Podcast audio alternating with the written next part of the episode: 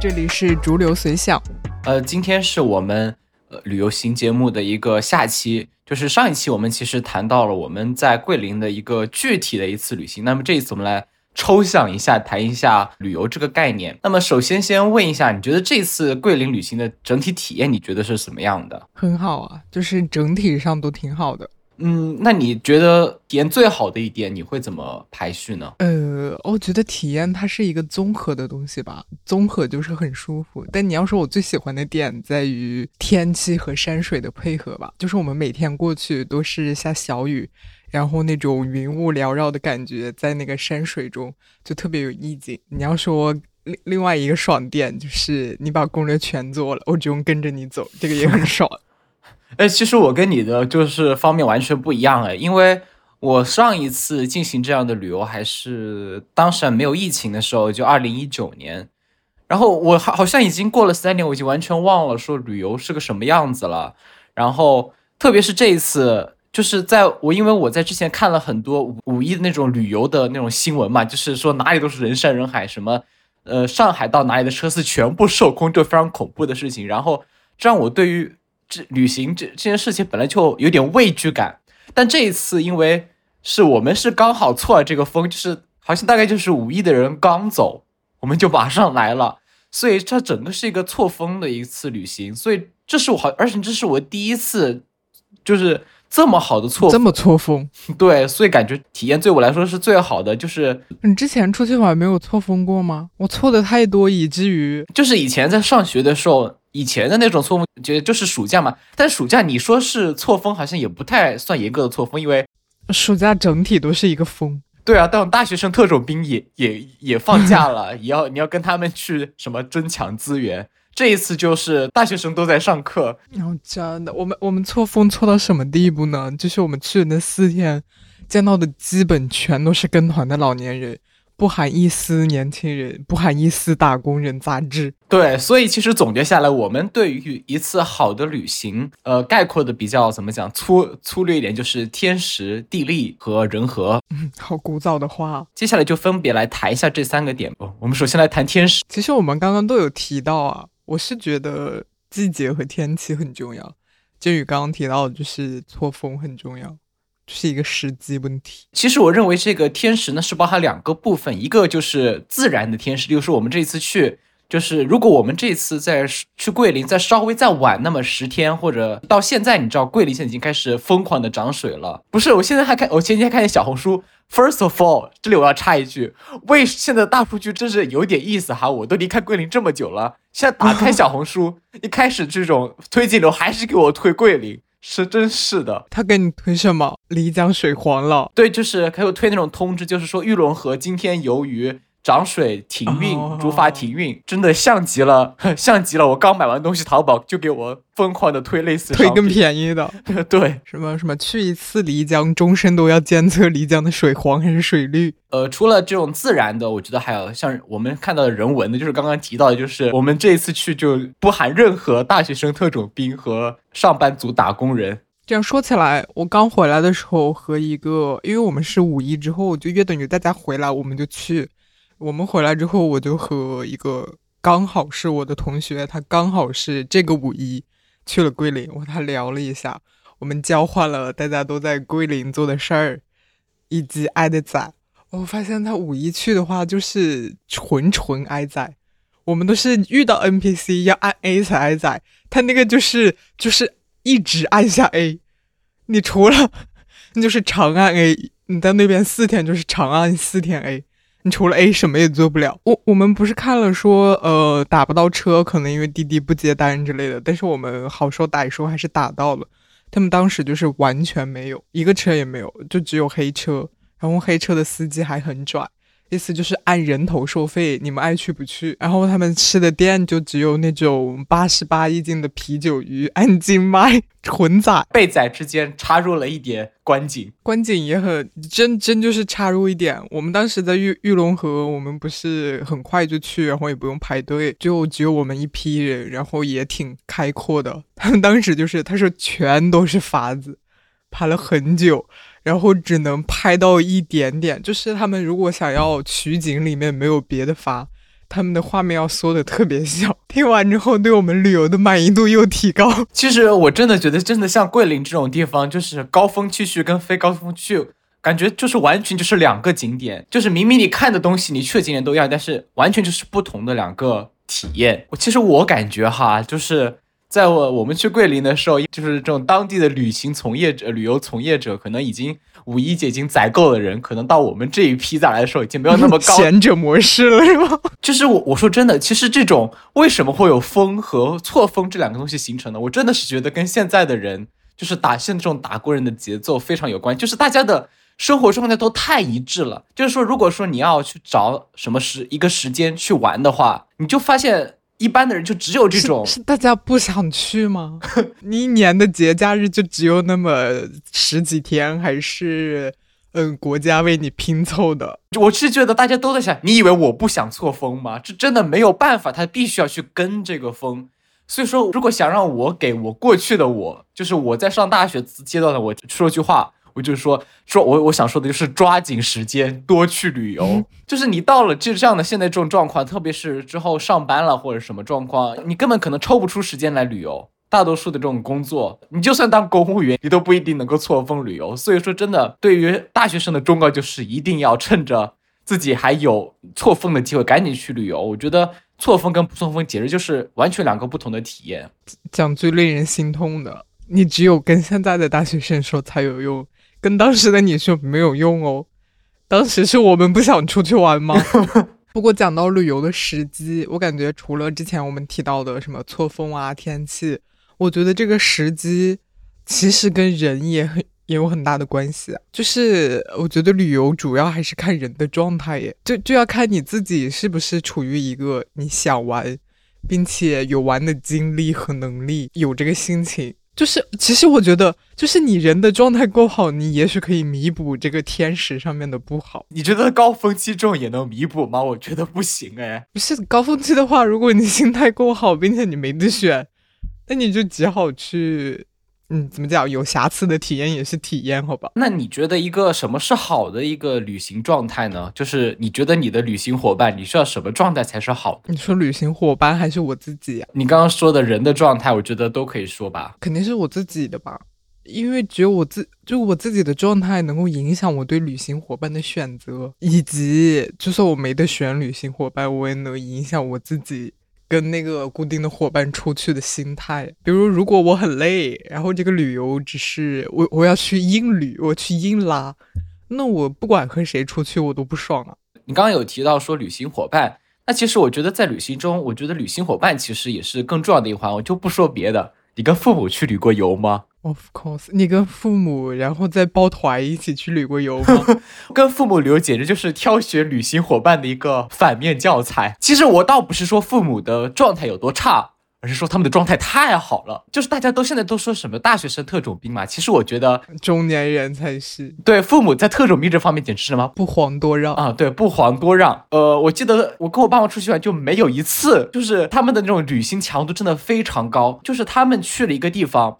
他们一定要把所有的这个地点、所有能看的景点全部看一遍，而他不是像我们这样去选择性的去看景点。例如说，我们会有一些必游的一些，还有一些可去可不去的，这种那种可去可不去的那种景点，我们就如果累了就不去算了。他们就一定要去，就仿佛就是他们来了这一次之后，呃，就永远就不会来第二次一样。当然，很多地方确实是这样，但是他们就完全就不顾说我们要在旅行获得多好的体验。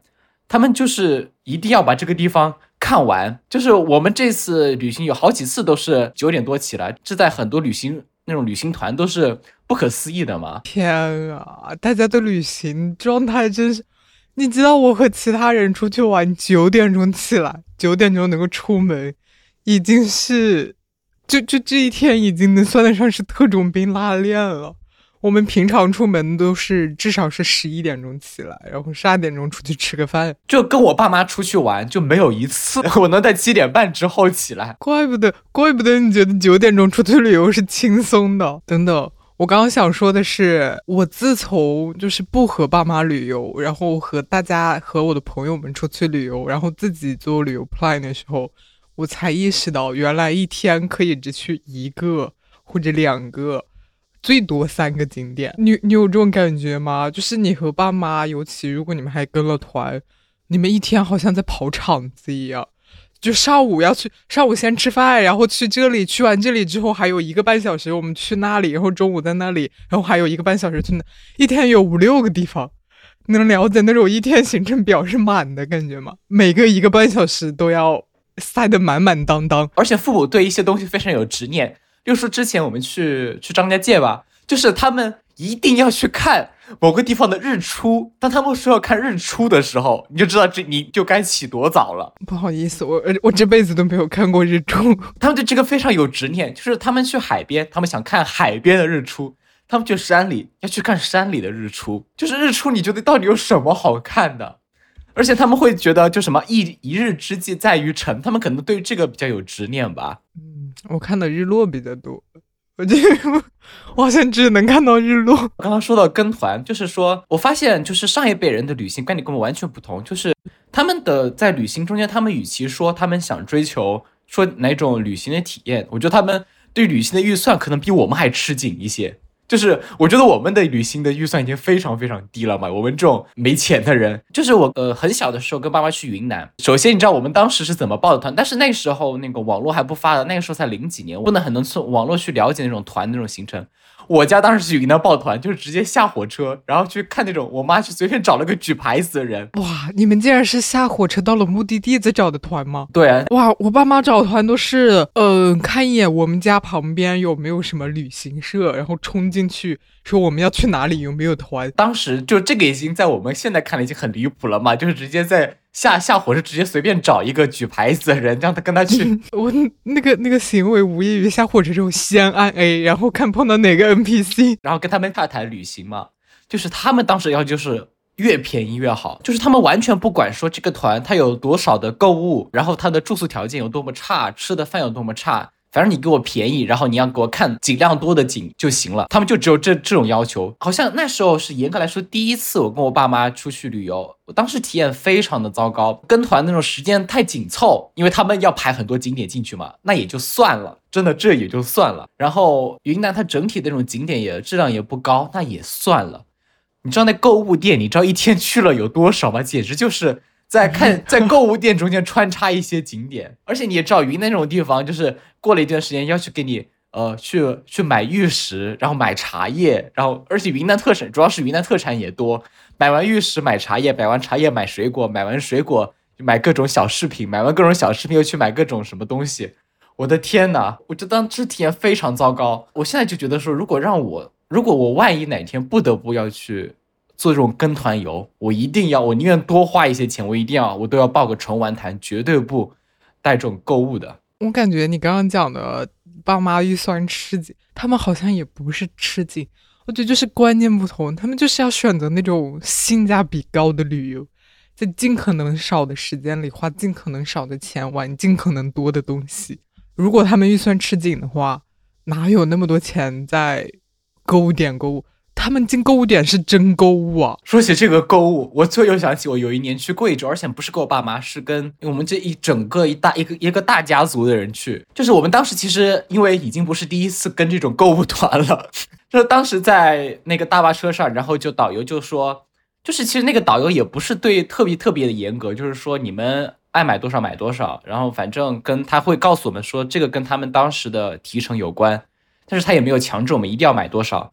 然后当时进了一个购物购物店，我们当时就去转了一圈，然后款后就回来了，什么都没买东西。因为那个购物点是这样的，就是大家都买完之后，所有人在那里集合，所有人集齐了之后再上车。跟团不就是这样？那对。然后当时就在想说，应该大家都不会买东西吧？应该很快就走了。主要这个店也没什么可以买的，而且那东西就是。这贵州就是这种酒啊，什么各种各样的什么天麻什么东西的，应该没有人购物吧？我们等了，最后等了很久，我们带着在清点人数时发现，哎，还有一个亲戚怎么没没出来？然后等了很久，然后那个亲戚提着左一大袋右一大袋，两大袋东西出来了，然后一问，他买了好四五千块钱的东西。导游见了喊财神。呃，对，今天导游的 KPI 算是被这个亲戚给满，都不是一周，都不是一天，那是一周的 KPI。对，我觉得那导游应该高低得返点钱给他。他是自己用还是送人啊？送人吧。但是我觉得就是你知道这种店，你的价格里面本来就包含了很多给导游的一些钱嘛。就这点钱，你在日常你去零售，你根本就不需要出这一部分钱。就算你是送人，我觉得也没没太必要嘛。他可能是恨那个他要送礼的人，就是他他一定要送礼，但是他恨他，所以他送一些。呃，名不副实的东西，反正我钱是花了，礼也送你了，但是你用不上，是不是可以理解了？所以我真的每一次跟父母去旅游，就是每一次没有什么说特别好的体验。哎，你说起这个，我之前和爸妈跟团去旅游，也是进这种购物店，但是我们当时去的是山东某一个山东几个城市吧，总之就是沿海的，是我高中和几个玩的好的朋友，然后和爸妈一起走的。哎，当时我们竟然已经高中了哈，高中还那么傻，就是我们那个时候还心智发育不太健全，然后脑子里没有一些公序良俗，所以爸妈在购物店里面，他们在也许在购物，也许在干什么的时候，我们就在疯狂试吃。当时去那种海产品店，里面有各种各样的鱼干，还有反总之就是所有的海海海产品制品，全都可以试吃。我们就把那个店吃了一遍，所有能吃吃的，我们全都是吃了。不仅吃，还要攀比，看谁决定的那个好吃的是最好吃的。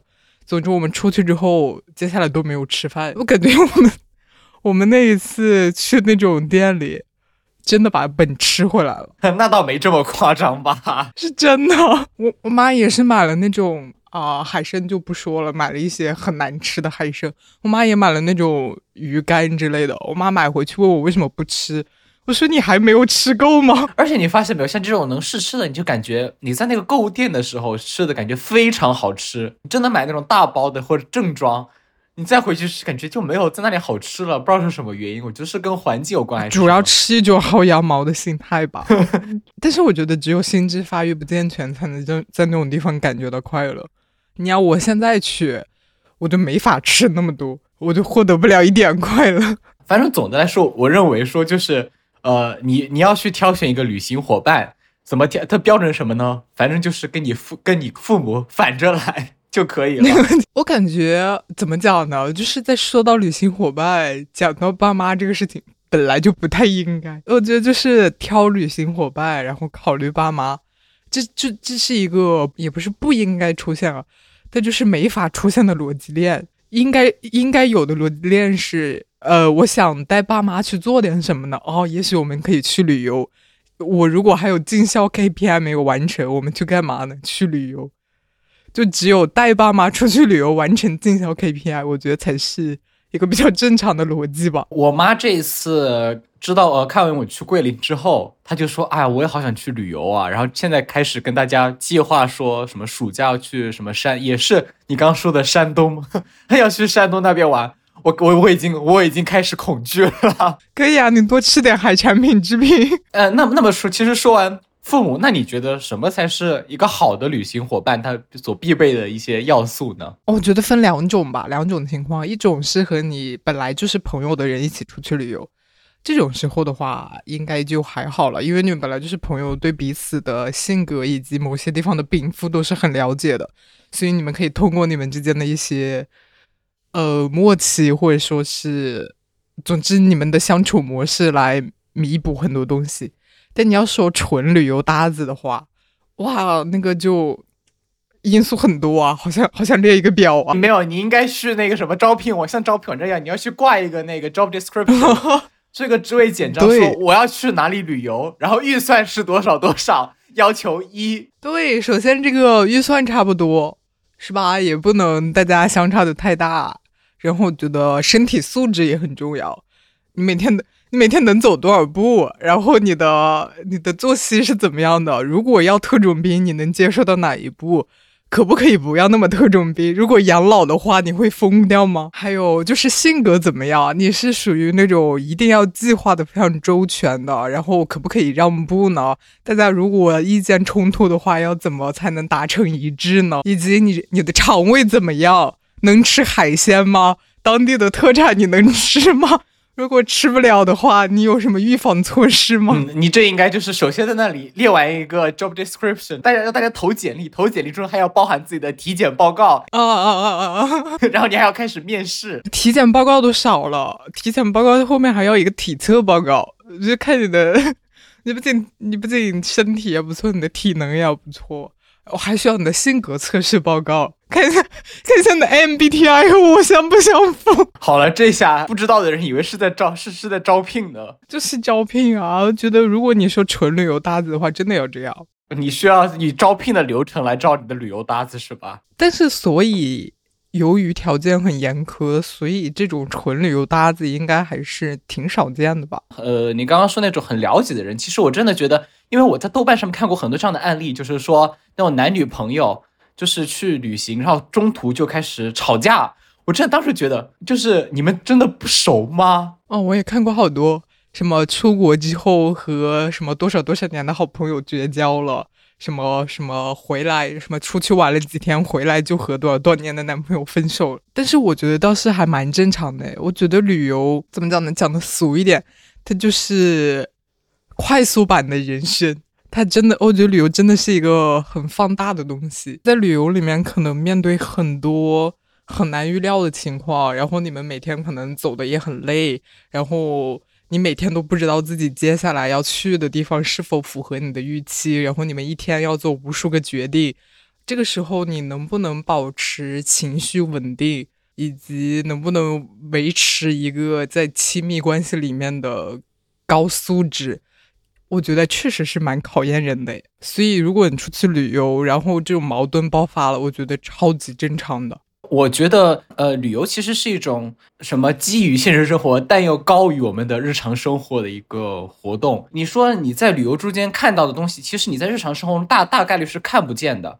就是例如说，我们的日常生活中可能。呃，比较平和，比较缓慢，不用做这么多决定，可能不会有这么多的没有预料到的一个事件。其实你要说像这种情侣什么的，我真的是觉得应该就大家认识时的时候，应该可能要先去旅行。就是我之前看见那种帖，就是说在哪里哪里旅行碰见了我的一生挚爱，我真觉得这种就是跟那种网文一样的离谱。但现在一看来，好像还似乎有那么一点点道理哈。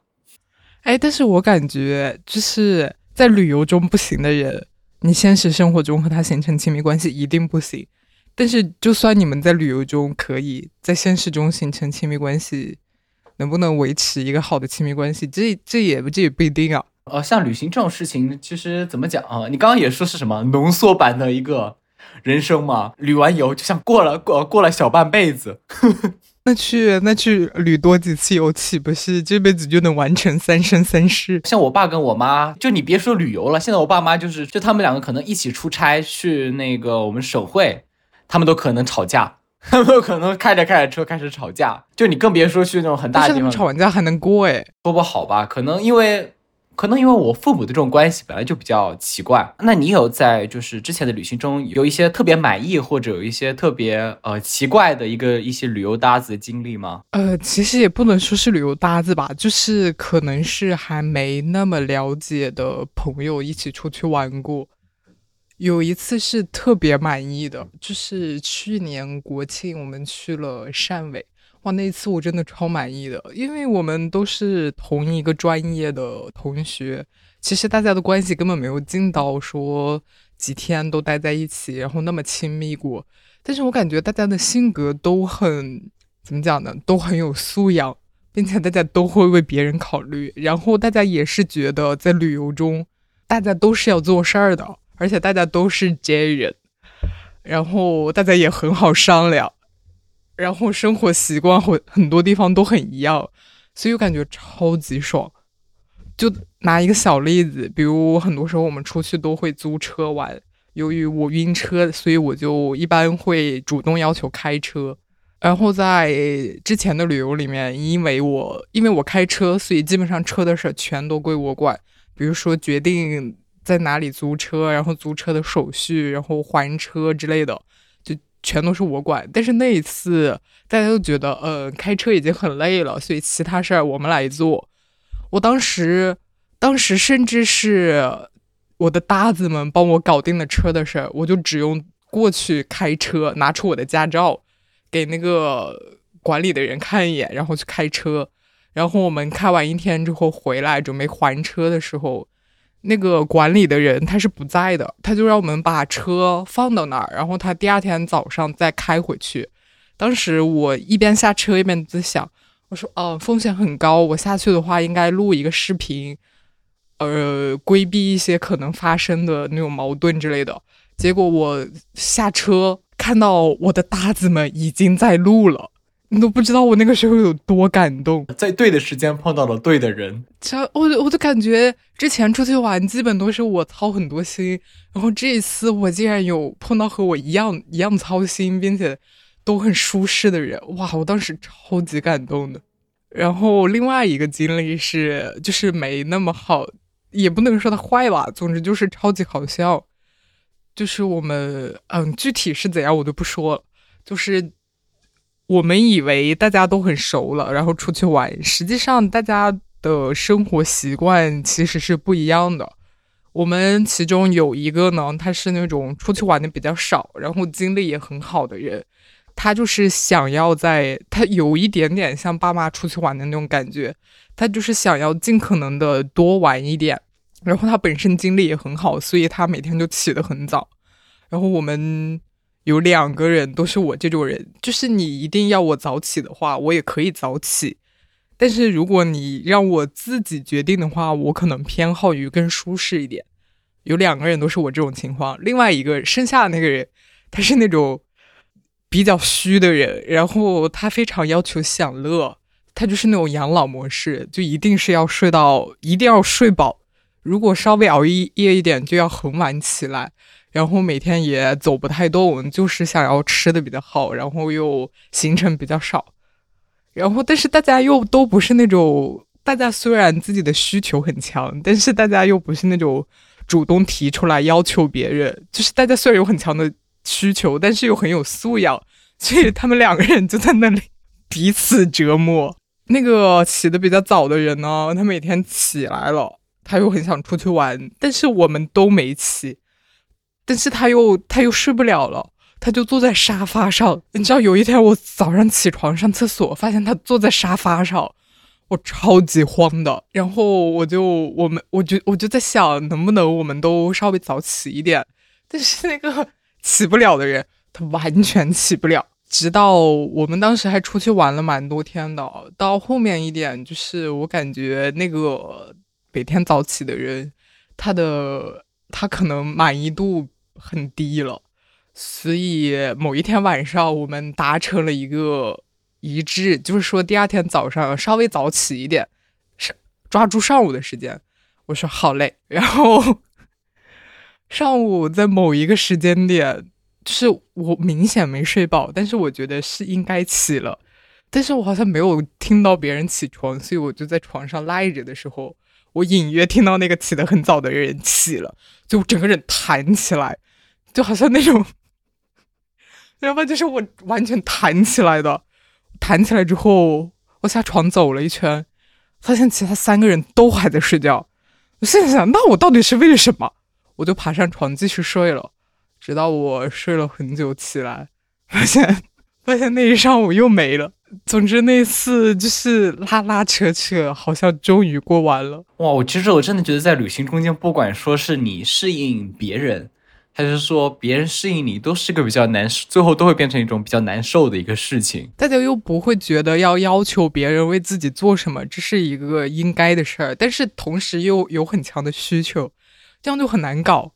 首先你的需求你不明确表达出来，大家很难察觉，然后你自己又会很委屈，然后情绪就积累在那里。呃，当然，当然你说出来，然后大家。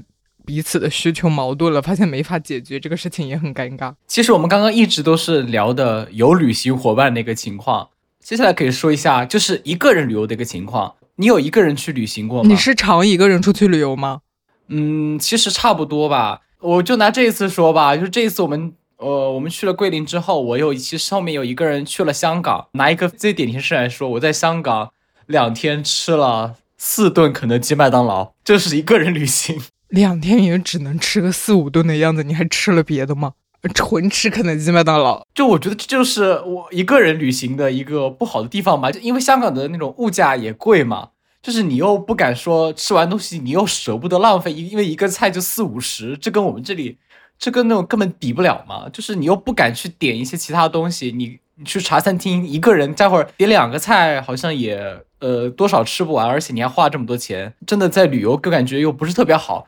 虽然这种话不像是我讲出来的话，但是我就是一个人旅行的体验还是，嗯，不如说两个人之间的距离。但是人太多也不好啊。我当时一个人出去玩，好像还是几年前自己去了澳门，我那一次的感受还是蛮不错的。可能我就自己出出去吃了一顿正餐，然后其他的全都在吃小吃。把那个小吃街吃遍了，还吃了超级超级多葡挞。一个人去旅行，他你要有非常强的一个目的性。呃，例如说我要去看某个展，我要去看电，或者说我要去那个地方去做一些非常具体的一个事情。所以你要把你的行程安排的相对来说比较的充实，就是说它不可能有跟别人旅行一样，你对旅行的时间会要比较宽容一点。但是对自己来说，你一旦有那种很长的空闲时间，你就会有种奇怪的一种空虚感。所以你一定要把你行程安排的非常满，你有一些目的非常明确的目的。当然，这种旅行有种专业的名字叫做出差啊。我倒是觉得也不用吧，为什么会有虚无感呢？其实之前有提到说，旅行其实是一种源于生活又高于生活的一个活动吧。就是说，你期望的时候，你在旅行的时候是体验的与你日常生活完全不一样的。是，例如说，你去从一个地方移转移到另外一个地点的时候，你会发现突然有种落差感。就是你会感觉马上从一个高于生活的地方，马上回落到了一个日常生活的一个状态。例如说，就是走路的时候，我去坐公共交通的时候，就一种非常强的一个空档感，感觉我又回到了日常生活。虽然我，呃，走路的地方变了，我就是我乘车的地方变了，我的目的地变了，但是总感觉就是这种行为本身，又感觉让我自己回落到了我自己的日常生活。就这种就给我一种非常强大的空虚感。如果跟别人一起。就是一起旅行的话，就是我发现我我周围我旁边还一个人，旁边还有人在陪伴我，这跟我的日常生活又是不一样的，它就能维持这种对日常生活的超越感吧。我倒是觉得，就是如果你一个人去旅游的话，就是你一直都处于保持一种观察以及感受的状态，我就会觉得还好。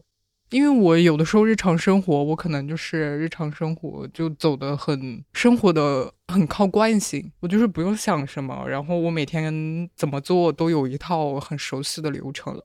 但是我自己出去玩的话，我就是一直都在决定，然后一直都在经历新的东西。我就算在那些空档，我也在看不同的人或者去在不同的地点，所以我觉得反正对我来说是还还行的哈。其实我感觉这还是跟我们的日常生活有关吧，因为。我是那种非常爱玩的人，但凡有什么空闲时间，我就我就待不住，呃，我就根本就不可能说待在家里待一整天。如果如果有出去机会的话，我会在这里走走，那里看看。其实这跟旅行就是差别，其实也没有说特别大，就反倒说，因为我的日常生活就可能抬的比较高，所以对旅行的期待也就更加的高，所以就感觉这样的落差会更加大。主要还是本人。非常的呃多动，一个人旅游对我来说最大的问题都不是这个，对我来说最大的问题在于要自己找路，由于我的方向感非常不行，然后一个人一个人出去玩，真就是你要找到正确的路超级困难。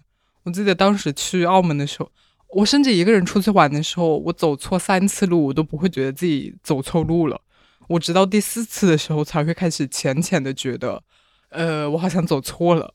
开始思考，如果我走不到，或者说是我现在很累，我当时去找大三巴，我从某一个赌场某个地方下的车，走去大三巴，我真的绕了很多圈在那里，完全没有绕到，反正我也找不到了。我当时心里就想，我想着，呃，那看来我今天就是看不到大三巴了，那就算了吧。我就是保持这种良好的心态，然后跟着人多走。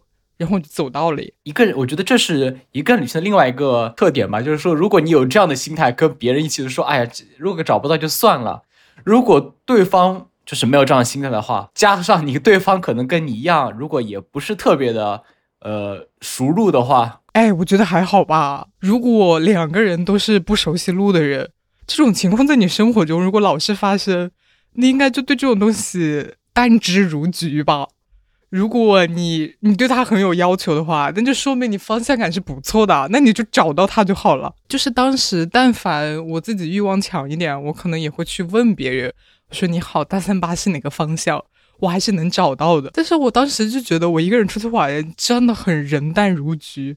我就是哦，那能找到就找到吧，找不到就算喽。只能说心态还是挺平和的哈。我就是靠这种平和的心态找的，但但是我找到了我当时要找的一切，包括那个很难找的蛋挞店，我也找到了。总结下来就是说，对于旅行伙伴这件事情，不管是一个人还是跟你的旅行搭、旅游搭子，或者说去跟谁出去玩，我真的觉得最重要的一点其实是了解，但又不是过多的了解。挑选旅游搭子说，就是你太不熟的不行。太熟了，就是说像情侣这样的，我觉得反而也也不太行。很难想象情侣太熟了不行是什么意思？什么意思啊？我不懂。不是，就是关关系的等级太高嘛？就是说。嗯，就是例如说，比如说和爸妈，不好意思，和情侣在我这边是一片空白啊，大家都是这样子了。就是我觉得，特别是跟情侣，你你想到你在旅行中碰到一些非常奇怪的一些呃一些事件的时候，让你非常不快的事件的时候，你会觉得啊，我还要跟这个人过一辈子，以后这怎么过得下去？我觉得这就很糟糕，那就不过啦。和情侣是可以不过了的，对我也是这么想的。嗯，怪不得我们嗯嗯嗯。今天相聚在这里，哎，我突然又想到了一点，和爸妈出去很不好，就是你们平时的权利关系，就是你们在旅游中还是把平时的权利关系带出去。你在旅游中也只是一个听爸妈话，他们管管教你的角色啊。好吧，好吧，我感觉在每一个关系中都是把权力关系带出去了，只是因为是朋友，所以大家的相对平等一些，所以相处要好一点。对，其实你要说更加亲密的关系的话，就反而你享受不到这种平等的，呃，我说红利吧，这种旅行红利，什么平等的旅行红利啊？就是就是大家没有这种。呃，支配与被支配的关系，在这就是大家能说话都可以通过商量来决定，而不是说你必须得听我的。我把这个称之为红利。我觉得，我觉得这还不是，这还不是旅游中呢。我觉得人和人相处中就是这样啊。你们在日常生活中啊，好吧，就是旅游是浓缩的。对啊，其实你日常说你今天你听我的，我听你的，无所谓。我觉得这是能忍，因为我不要一直听你的。但是旅行的时候，因为你做的决定太多了，就是浓度很高，而且就是一直要听你的。当然。如果说，如果说还是看人吧，就是有的人就是，我觉得有些人就是他，有的人他就是没有主意，他就是觉得听别人的是可以的。对，我觉得，但是我觉得这种人反而还是比较适合去旅游的。如果如果说他能碰见一个非常有主见的人。我觉得这种这两种人是最大的，哪有这种好人啊？他一点需求都没有，但是可以满足别人的所有需求。他确确是干什么的？他是一个观音菩萨。所以我觉得更多的情况就是都有非常强的主见，对任何事情都有非常有自己的看法。我觉得这种情况反倒是最多的。在这种情况下，我觉得就需要很多的一些妥协和商量的一个空间了。我觉得这次我们生成的那个协商模式还蛮好的耶，我觉得非常有用，就是给你的需需求打。给你的偏好打一个分，这太量化了。你现在，你对啊，你现在有多少分想坐车，有多少分想走路？比如你是七十分想坐车，三十分想走路，但是我有九十分想要走路，所以大家就可以就通过这种很量化来。我觉得很多时候就是需求不明确，然后你的偏好没办法让对方知道，所以你们可能就有一些委屈。这种量化之后，我打个分出来就还好。哥，我觉得我们这种量化其实还有一项必不可少的东西，就是你要学会找一些折中的选项。就例如说你刚才说的走路和坐车这两件事，你可以折中一下。例如说我们坐公交，不想坐车的原因可能就是因为坐车太贵了；不想走不想走的原因是走路太累了。那么有没有一种既不是太贵也不会太累的？是吧？我想起来我们。我们下了火车之后骑了四十五分钟电动车，我觉得这就是一种比较折中的一个方案嘛。就是我觉得就是不仅要会去量化，而且你要学会去找一些折中的一个方案，让两个人都各退一步。这个这个方案让大家都满意，是因为是因为我愿意退步，并且很好讲话，好吧？骑四十五分钟电动车，屁股都麻了。只是我觉得，因为你在路上可以看到桂林的是一个电动车友好的城市，并且你能停下来看到山，我才觉得还可以接受。你这是事后诸葛亮了吧？你当时接受这个决定的时候，你不会这么想，说啊，我肯定会在。因为我当时没有预料到我会坐四十分钟，我看到我看到五公里，我说五公里，OK，我对五公里没有一个 没有一个很具体的想法。对，所以你不需要有这种，而且你要非常会去找这些啊。你说起这个。我我我就想到我们这个量化，虽然在我们俩中间是非常有效的，但我觉得是因为我们俩都怎么讲呢？就是我们提出自己的需求，真的只是为了提出自己的需求，所以我们会给一个比较公正的分数。这个分数只是为了参考而已，就是我们不是那种结果导向型。因为我觉得这个模型很好用，所以我在日常生活中会和我曾经有一次尝试和我生活中别的人来使用这个方案。我说你现在有多少分，想要干什么？我是多少对多少？他说那我比你高五分，因为我想要这样。这不是耍流氓吗？那这样就没办法搞了。虽然这个也不是特别的严谨，但是我觉得这个这种东西的前提就是有一个可以协商的空间。我觉得这才是最重要的，无论是日常生活还是旅行，我觉得这种。协商空间都是有什么东西是没有可协商的空间的？对方就是愿意说去。如果你没有可协商空间，你就打一百分。打车的偏好是一百，走路的偏好是零。如果我们是特别相反的话，你愿意退多少分呢？我觉得这有一个还是有个妥协的一个阈值吧，就是说我愿意为了这个。但是我觉得很少会有一百对零的事儿。我我真的很多事情都觉得还可以，比如我骑四十五分钟电动车，我也只是觉得屁股麻了。其实真的还是觉得说妥协，有的时候，呃，愿意去妥协，互相妥协，我觉得这个还是跟是这个的一切的这样的前提吧。哦，又说回旅游搭子，我觉得旅游搭子的高素质就是你你要考虑到别人在做什么，以及大家都是应当共同出力的，理所应当的是大家共同出力的，只是某些时候大家的禀赋或者说是喜好不同，所以才有不同的分工之类的。我真的遇到过，就是做决定的时候不做，然后来说你做的决定不对的人，我直接是骂骂回去了。我最讨厌的就是这个情况，我觉得这是这是旅游中最不能忍的事儿。好，那我们其实谈了这么多关于天时地利的话题，就是说，当然最重要的还是钱哈。那么除了钱、人还有这样的时间的以以外，我觉得其实。最其实最后我们还没有谈到一点，就是我们在对于目的地的一个选择。你一般在选择目的地的时候会考虑哪些因素呢？首先，我咱不谈钱哈。哦哦，这样子哦，那先那那先谈谈钱。不是啊，我是呃选旅游目的地的话，因为对我来说，我出去玩的也不是很多吧。然后我还非常想出去玩，所以我基本上哪里都可以，我去哪里都会很开心。呃，大海好耶！我每次见到大海，我都很感动。爬山好耶，热带好耶。哦，但是现在热的要死，不是很想去特别热的地方。呃，纬度高的地方好耶，极光好耶，潜水好耶，哪里都好耶。你刚刚说了这么多，我发现总结下来，这都是一些这种自然的景观，什么山啊、海呀、什么雪啊，都是自然的地方。我个人跟你完全相反，哎，我我其实不太喜欢这种自然的景点。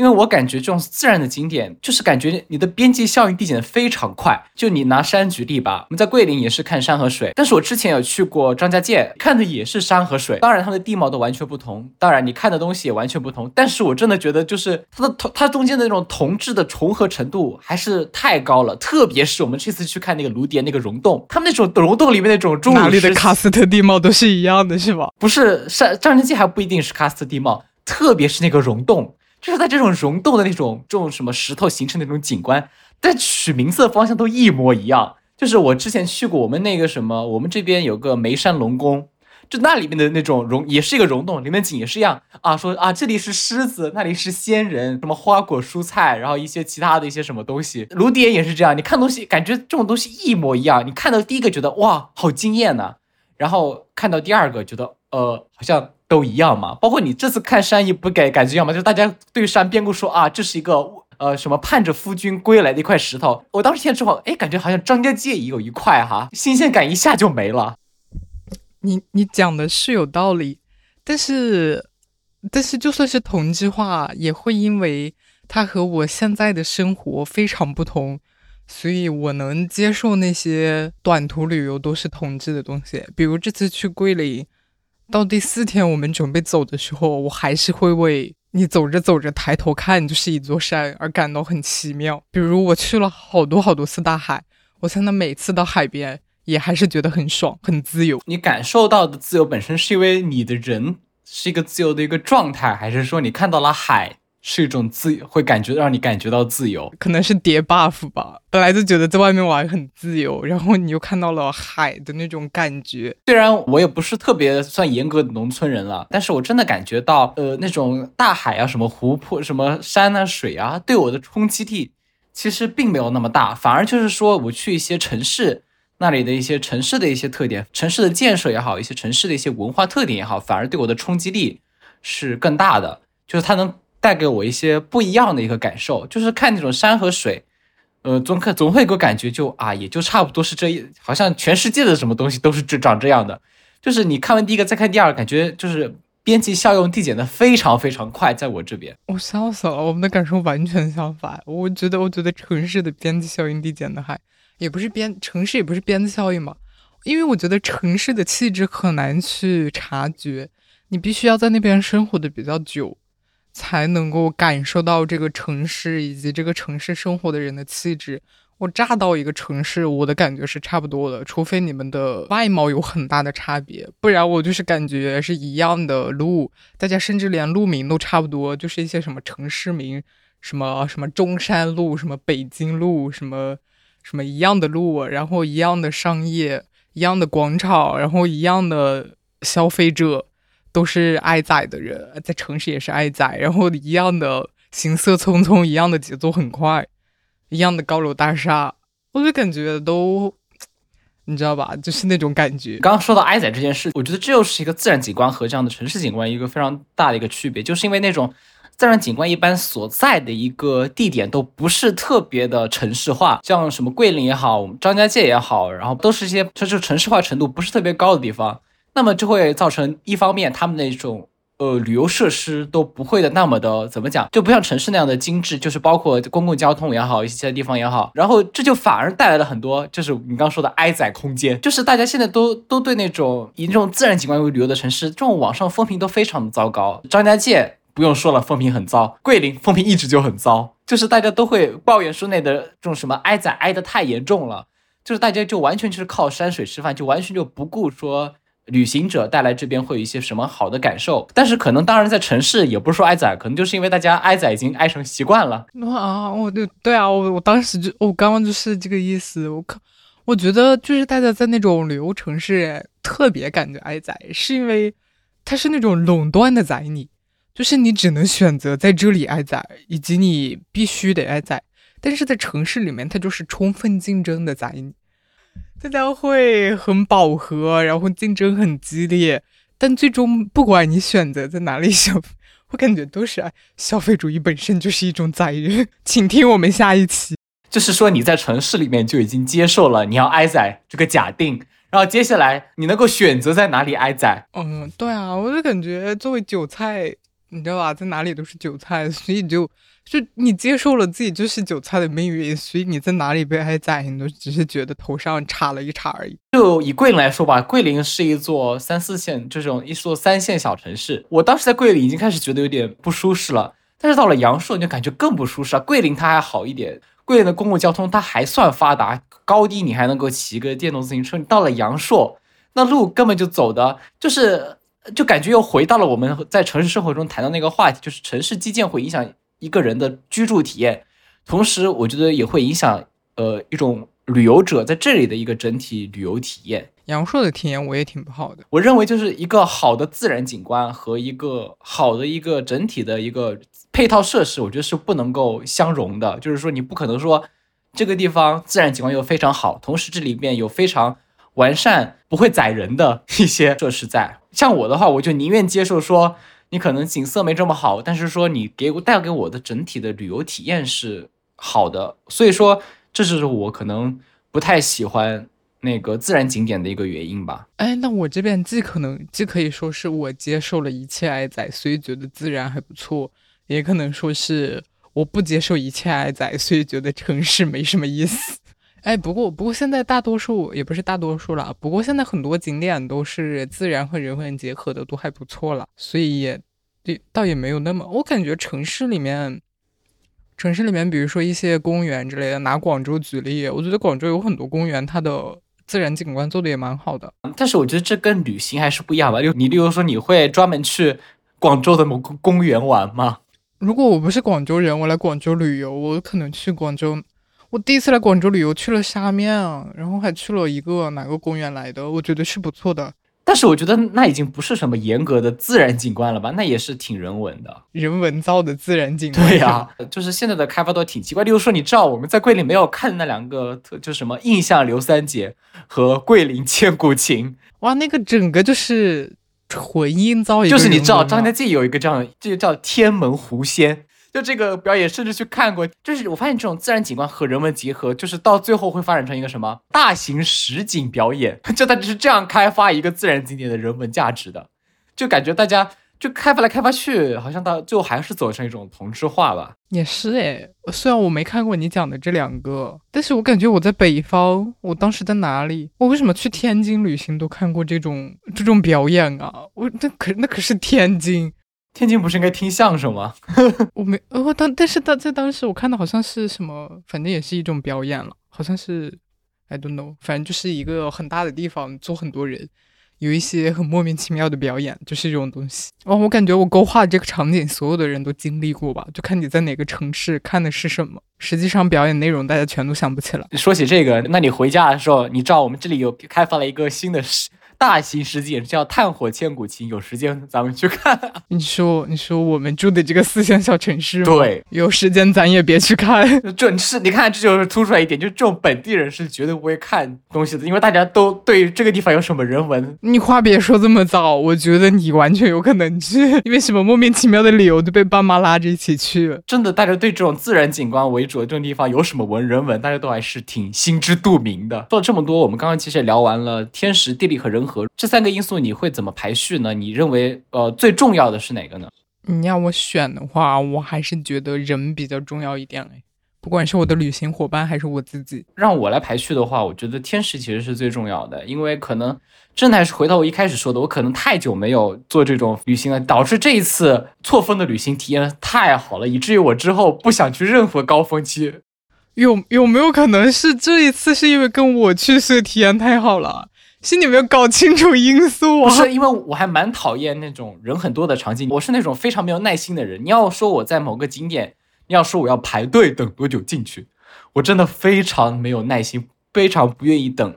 特别是人多的时候，我我吃个饭我要排队，我要去排号；我去个景点我要去排号，根本就根本就忍不了。所以这次就做什么，咱没有什么任何排队的一个状况。我觉得呃，可能是体验比较好的地方吧。那等到大家都上班了，可能你的班是可以错峰的，但是你朋友的班是没办法的，所以你是会等着你的朋友在高峰期一起去呢，还是你自己就错峰走？我觉得这里又是个比较重要一点，那就关系到去哪。如果说呃跟我的朋友去一起去的话，如果他一定只有高峰期有空，那我会去跟他去一个我没有那么想去的一个地方。如果说我跟他去个呃我本来就比较想去个地方。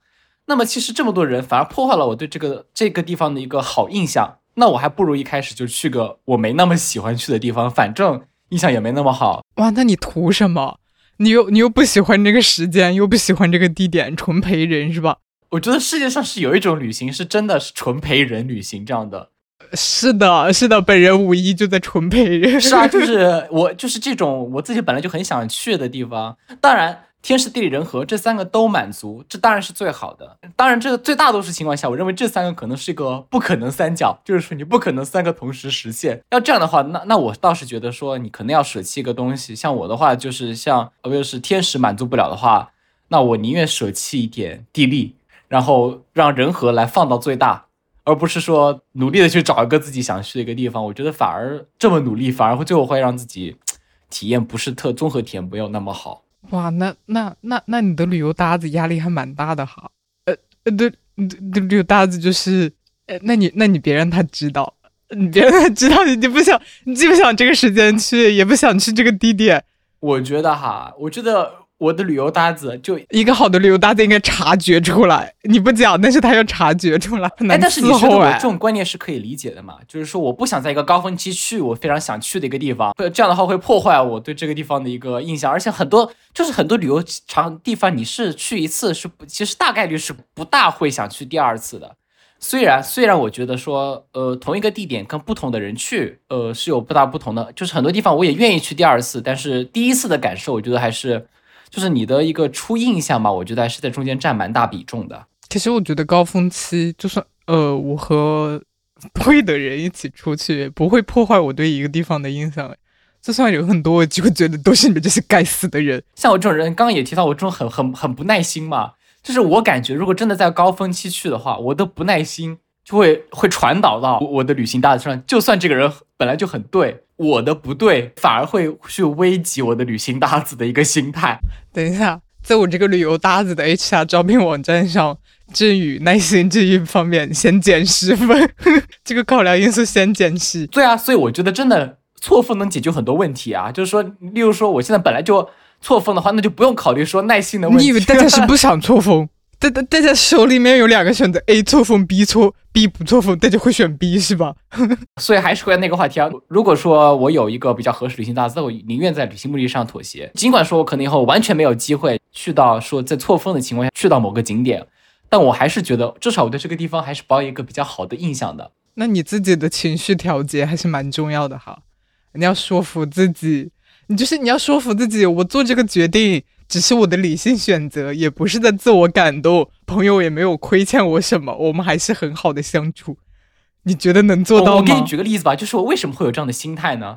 呃，我之前上大学的时候，国庆假期，我打算一个人去天津，然后我把这件事情告诉了我爸妈，然后我爸妈也没说什么，结果他们第一天就给了我一个惊喜，就是他们也去了。好吓人啊！你好像跟我讲过，好吓人。从一开始我们谈到天，就是父母是多么糟糕的旅游搭子，糟糕加糟糕。当时旅完旅行完这次之后，我就想，因为非常体验以及你能想到的糟糕，我想就是说啊，我以后一定要一个人来一次这里。我觉得这个地方还不错，但是这一次就时间不太对，旅行搭子也不太好。结果因为这一次的体验实在是太糟糕了，以至于我接下来去旅游地的时候。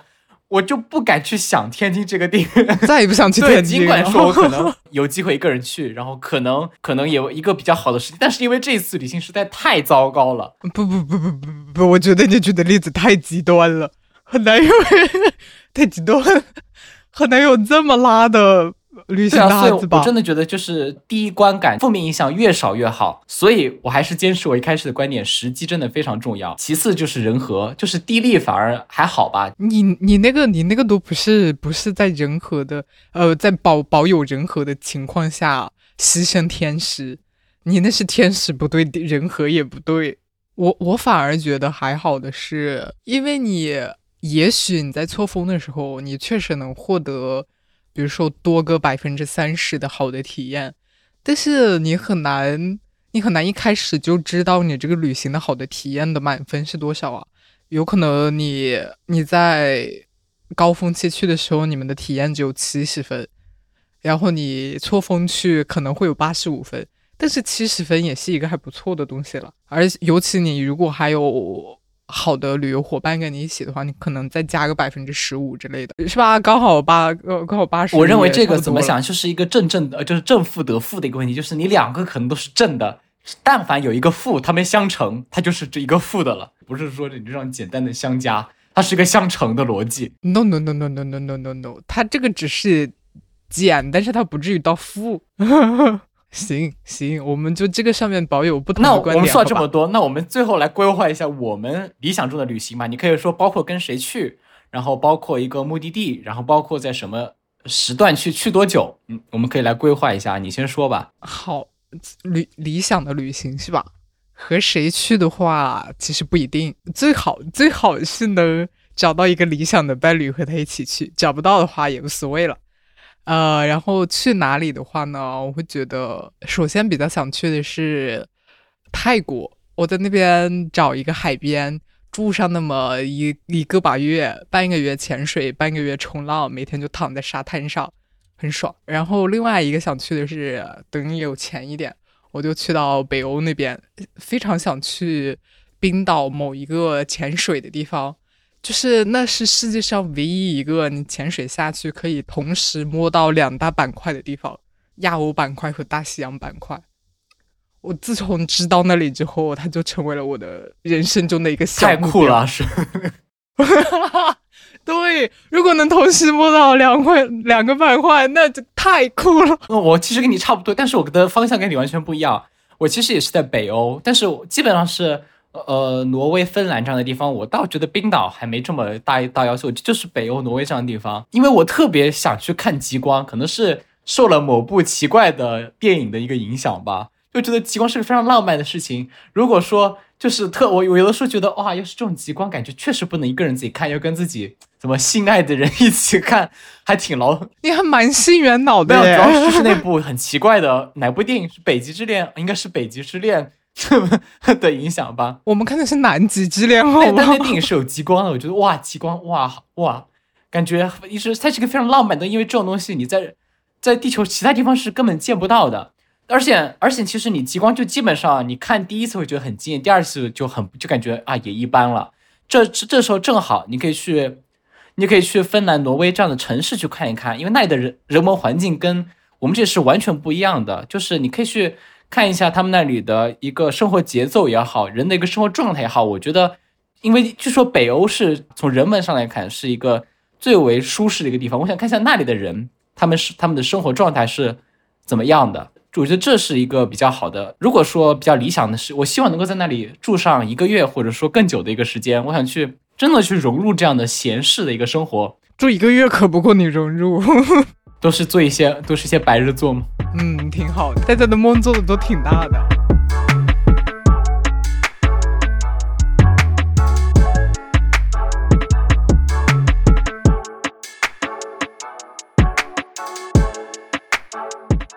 感谢你的收听，欢迎在 Apple Podcast、小宇宙、喜马拉雅订阅我们的播客。